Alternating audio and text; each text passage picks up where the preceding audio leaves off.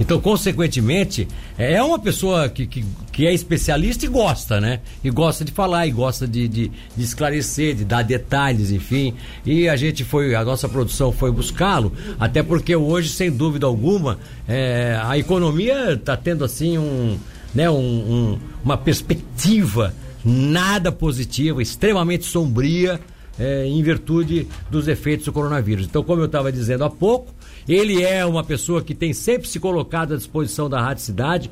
Eu não tive ainda não tinha tido a oportunidade de conversar com ele, mas vários colegas já o fizeram em outros programas e é um prazer ter o economista Jailson Coelho conosco aqui no Notícias da Cidade, exatamente que como ele tem sempre se colocado à disposição para discutir aí as nuances da economia, quando acontece um plano novo, quando acontece alguma perspectiva, ele sempre vem aqui dar um pitaco. E agora ele vai dar o talvez o mais responsável de todos os pitacos dele, que é exatamente sobre como pode ficar a economia diante dessa, dessa crise mundial que o coronavírus conseguiu provocar.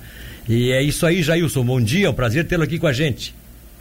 Bom dia, o prazer é todo meu. Um abraço a todos vocês e um bom dia aos ouvintes.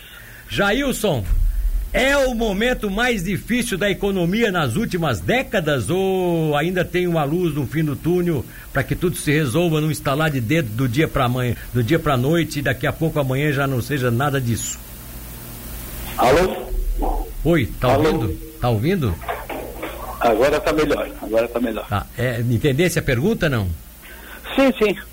Uh, vamos uh, da seguinte forma. Uh, não dá para dizer que é a pior das últimas décadas, porque nós tivemos, década, em décadas anteriores, nós tivemos graves problemas de recessão, né? nós tivemos, se olhar seis décadas atrás, nós tínhamos uma guerra mundial. Mas, obviamente, que também o, o que nós estamos enfrentando hoje não se compara a uma guerra, né?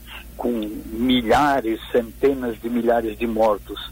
Mas, uh, se você olhar que cada qual, qual, é o preço de uma vida, né? Qual é o preço de uma vida? Então, é, normalmente as pessoas entendem que economia é, sempre está relacionada é, numa dicotomia emprego e economia, né? O, o emprego, produção. É, na verdade, é, de nada adianta você ter pessoas é, mal alimentadas ou doentes numa linha de produção. Elas vão ser o quê? Com baixa produtividade, o, a tônica essencial que tem toda empresa é o que? Produtividade.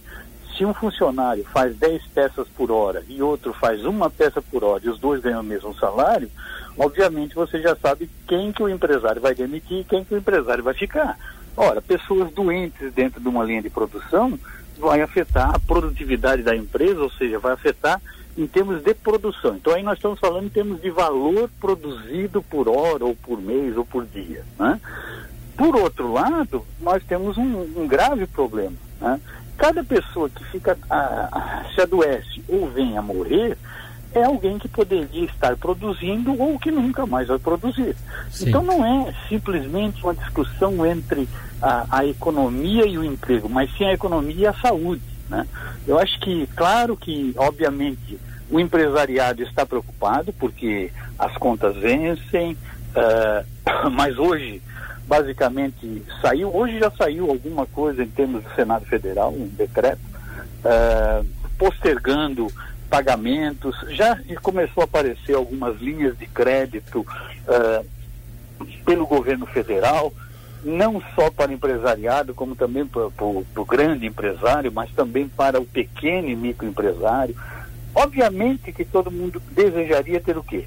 Um valor, um acesso um valor financeiro, uh, no mínimo igual ao que ele poderia estar percebendo se estivesse trabalhando normalmente.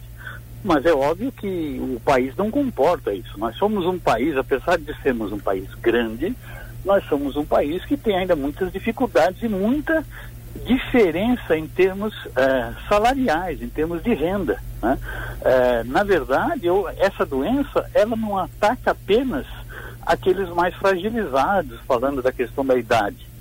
Ora, a idade ela é um, um dado, mas é um dado mais específico para a, a, a Europa, uma vez que Espanha, Itália, Portugal são países em que a, a, a, a idade média é alta mas nós estamos vendo até mesmo hoje saindo da de Santa Catarina que uh, pessoas na faixa dos 30 aos 39 anos estão quase que concorrendo com pessoas acima de 60 anos na questão de contraírem o vírus. Né? Então, no momento que uma pessoa adoece, ela faz o quê? Ela vai buscar um atendimento, seja, na, seja público ou privado, ela vai ter o direito da, daquele salário enquanto ela estiver eh, adoecida, né? E a empresa vai estar tá, arcando com uma parte e o governo arcando com outra parte.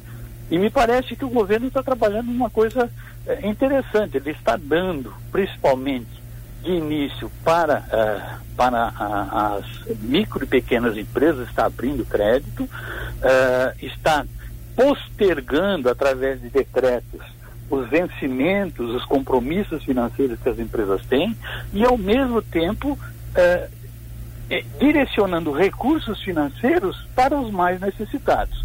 Então nós estamos, na verdade, nós estamos o quê? Buscando preservar vidas para que a, a, a, classe trabalhadora possa estar pronta para trabalhar no momento em que a pandemia é, começar a reduzir ou, ou, ser eliminada, coisa que nós ainda, eu acredito que a gente não vai acabar esse ano sem falar do coronavírus, mas obviamente nós não vamos ficar um ano parado.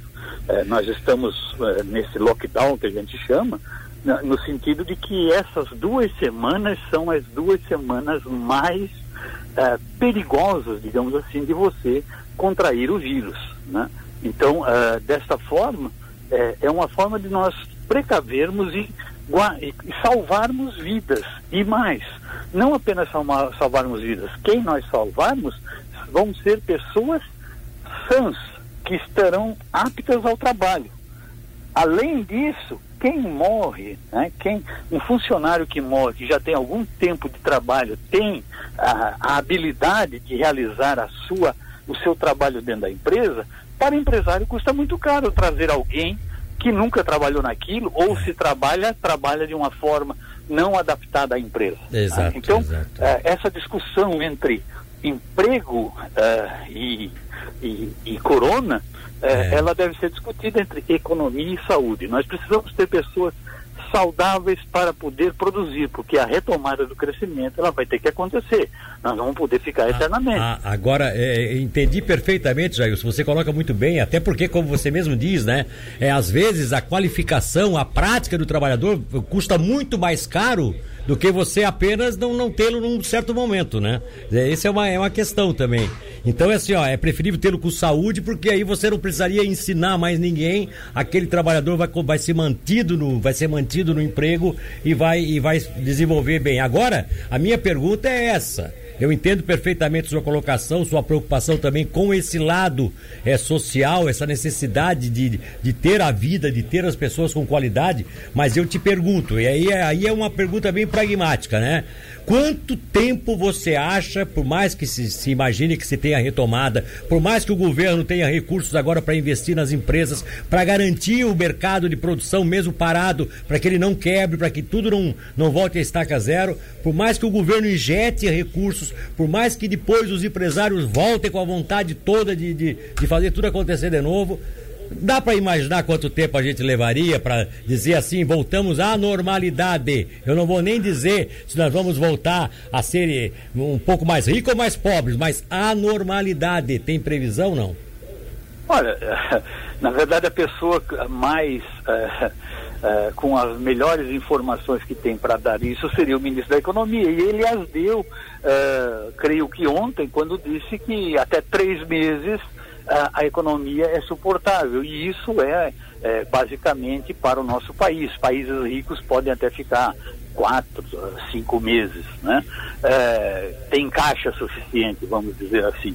Então, obviamente que é, por que a ideia de você é, é, evitar a circulação de pessoas, de, de evitar que é, somente o necessário para o andamento da, da, da, economia funcione em termos de, de alimentação, saúde, né? É, porque se nós, quanto mais rápido nós conseguirmos eliminar uh, boa parte dos vírus, porque provavelmente esse vírus nunca será eliminado, ele sempre vai Sim. estar presente, mas não num volume de, de transmissão uh, dessa, dessa, magnitude que a gente Exato. tem hoje, não apenas no Brasil, mas no mundo. Exato. Mas quanto mais rápido a gente cai, a economia logo em seguida volta bem mais rápido. É como se fizesse um grande V. Ela cai, vai lá no fundo e, e sobe rapidamente. Ah, por que, que sobe rapidamente?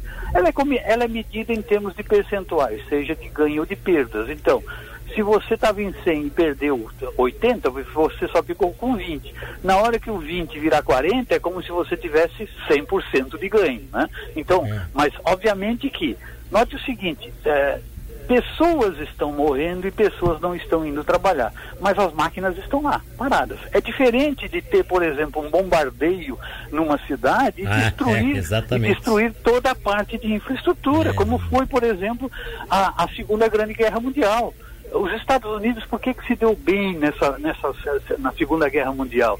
Porque basicamente eles não foram atacados no seu território. Apenas Sim. Pearl Harbor, lá, um pedacinho lá, é que foi o ataque que mais chocou os americanos. Né?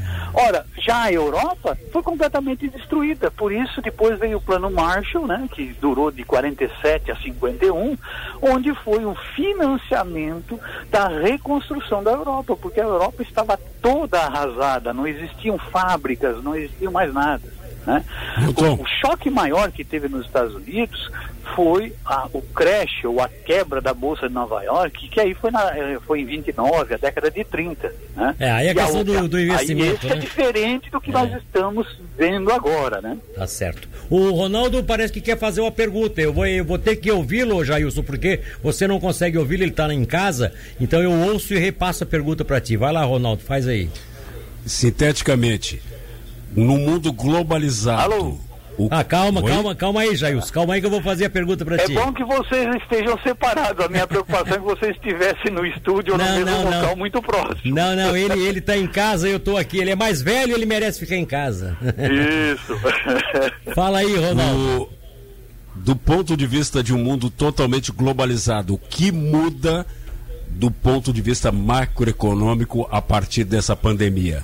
Tá. Ô, ô Jailson, é a tua última pergunta. Eu tô estourando o tempo, mas vou deixar tu responder, porque afinal de contas ela é importante. O Ronaldo é a pergunta do Ronaldo. Do ponto de vista do mundo é, globalizado, o que muda né, é, na, na macroeconomia após essa pandemia, independente de quanto tempo ela vai durar?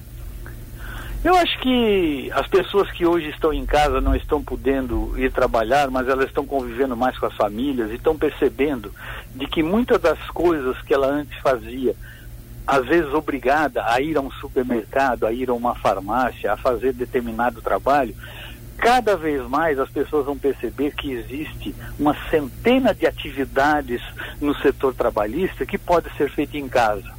Né? É, se a gente olhar, por exemplo, a questão do ensino. Né? Hoje, basicamente, quem está ensinando ainda no Brasil são, são aquelas instituições que têm o, o ensino virtual e provavelmente nós vamos ver daqui a alguns anos raramente termos ensino presencial. Né? Mesmo em cursos tipo medicina, que hoje, obviamente, não se admite, até porque não tem estrutura, de você ensinar uh, um, um, estudante de medicina a identificar e mexer num cadáver, até uh, por questão de aprendizado. Mas a telemedicina está avançando. Então, uh, uma da, vamos pensar positivamente. Uh, isso está nos trazendo reflexões de, e, a, e, os empresários têm que enxergar isso, né? e não precisa ser grande empresário, pode ser o pequeno, né? Eu, eu estou aqui em Itapirubá e eu vou até a, o, mercado da Margarete, que você bem conhece, né?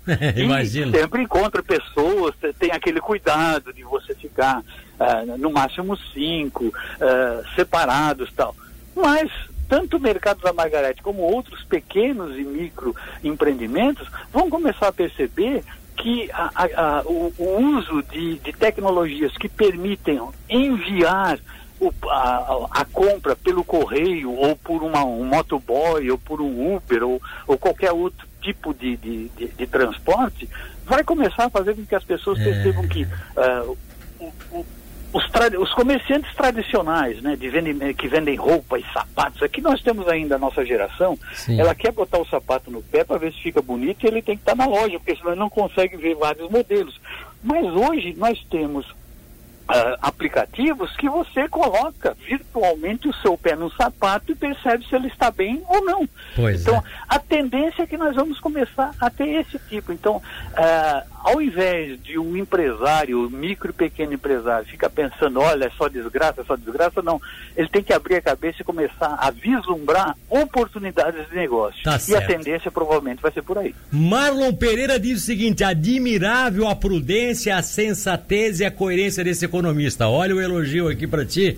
Meu caro Jailson, muito obrigado. Realmente, tua entrevista foi interessantíssima. Tratasse das questões econômicas, mas não esquecesse das questões de saúde, questões sociais e também abre aí uma perspectiva. Vamos fazer um mundo diferente, mais virtual. Vamos aproveitar a tecnologia, não só para ficar em rede social fazendo guerrinha, fazendo briga, inventando fofoca e fake news. Vamos usar isso para o bem das empresas, para o bem da produção, para o bem do ensino, como agora hoje, inclusive ainda há pouco o professor estava nos dizendo, professor reitor, o pró-reitor da Unisul, nos dizendo que tudo hoje está sendo virtual e a Unisul está tocando o barco desse jeito. Jailson, muito obrigado, obrigado mesmo, prazer tê-lo aqui com a gente, tá bom, querido?